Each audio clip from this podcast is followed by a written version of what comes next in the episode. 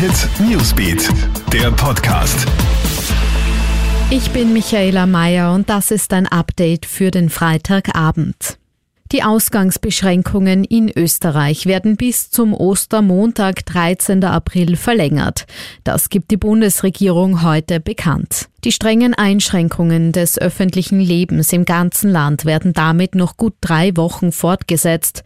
Das ist nötig, um die Ausbreitung des Coronavirus einzudämmen, sagt Bundeskanzler Sebastian Kurz. Das bedeutet also für dich, das Haus oder die Wohnung darf weiterhin nur in Ausnahmefällen verlassen werden.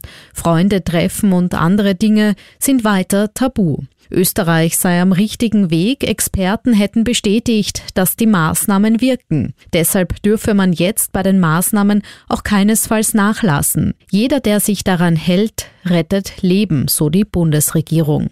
Das Land Tirol verlängert unterdessen die Quarantäne für alle 279 Gemeinden bis zum 13. April. Damit gilt die Verordnung in Tirol gleich lang wie die österreichweiten Ausgangsbeschränkungen. Tirol ist von allen Bundesländern leider mit Abstand am stärksten vom Coronavirus betroffen. Deshalb isolieren wir uns weiter selbst, so Landeshauptmann Günther Platter.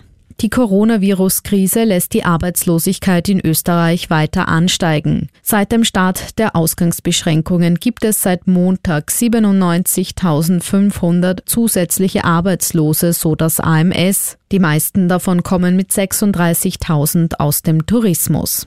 Alarmierende Zahlen erreichen uns unterdessen aus Italien. Dort ist die Zahl der Coronavirus-Todesopfer auf einen traurigen Rekordwert angestiegen. Und zwar gibt es heute in Italien um 627 mehr Corona-Tote als noch gestern. Die Bilanz der Todesopfer klettert damit auf über 4000 und die Zahl der Infizierten auf knapp 38.000.